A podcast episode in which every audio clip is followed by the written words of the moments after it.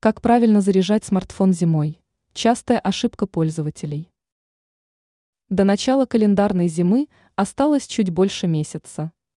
Однако владельцам смартфонов стоит уже сейчас вспомнить о правилах зарядки устройства в морозный период.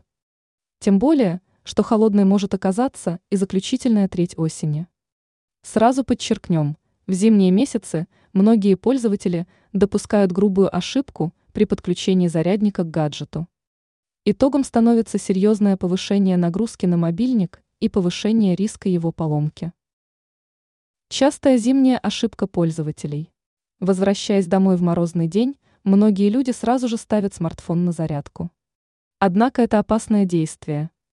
Все дело в серьезном перепаде температур. Сначала мобильник находился в холоде, а потом в тепле. Если в подобных условиях начинается процесс восполнения заряда аккумулятора – то температурная разница становится еще более значительной. Такой перепад отрицательно влияет на состояние батареи и гаджета в целом. Возможно, устройство выйдет из строя. Чтобы этого не произошло, не спешите ставить мобильник на зарядку сразу после завершения прогулки на улице в мороз. Подождите хотя бы несколько минут, дайте смартфону привыкнуть к комнатной температуре.